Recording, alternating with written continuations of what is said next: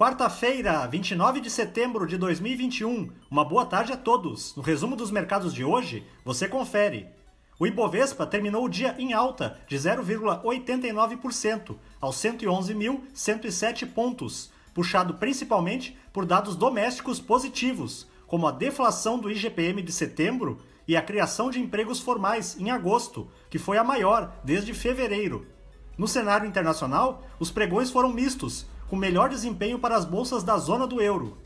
Na ponta positiva, as ações da M Dias Branco, em alta de 4,31%, avançaram com o anúncio de que a companhia fechou o contrato para aquisição da Latinex, o que marca sua entrada nos segmentos de temperos, molhos e condimentos.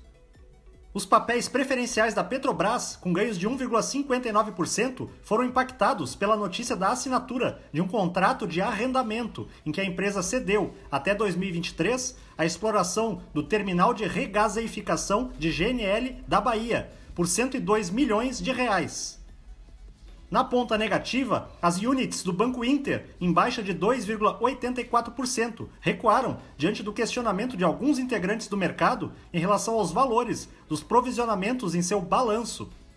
O dólar à vista, às 17 horas, estava cotado a R$ 5,43, em alta de 0,11%. Já no exterior, as bolsas asiáticas fecharam na maioria em baixa, refletindo o pessimismo de ontem nos mercados norte-americanos. No Japão, o índice Nikkei teve queda de 2,12%. Na China, o índice Xangai Composto recuou 1,83%.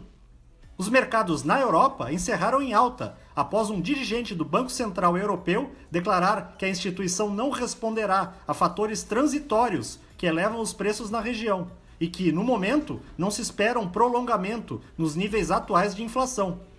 O índice Eurostock 600 teve ganho de 0,59%. As bolsas americanas terminaram sem direção única, em meio ao alívio com as tensões vindas da Ásia, mas com os investidores ainda cautelosos devido ao impasse sobre o teto da dívida pública do país. O Dow Jones subiu 0,26%, o Nasdaq teve queda de 0,24% e o S&P 500 avançou 0,16%. Somos do time de estratégia de investimentos do BB e diariamente estaremos aqui para passar o resumo dos mercados. Uma ótima noite a todos e até a próxima!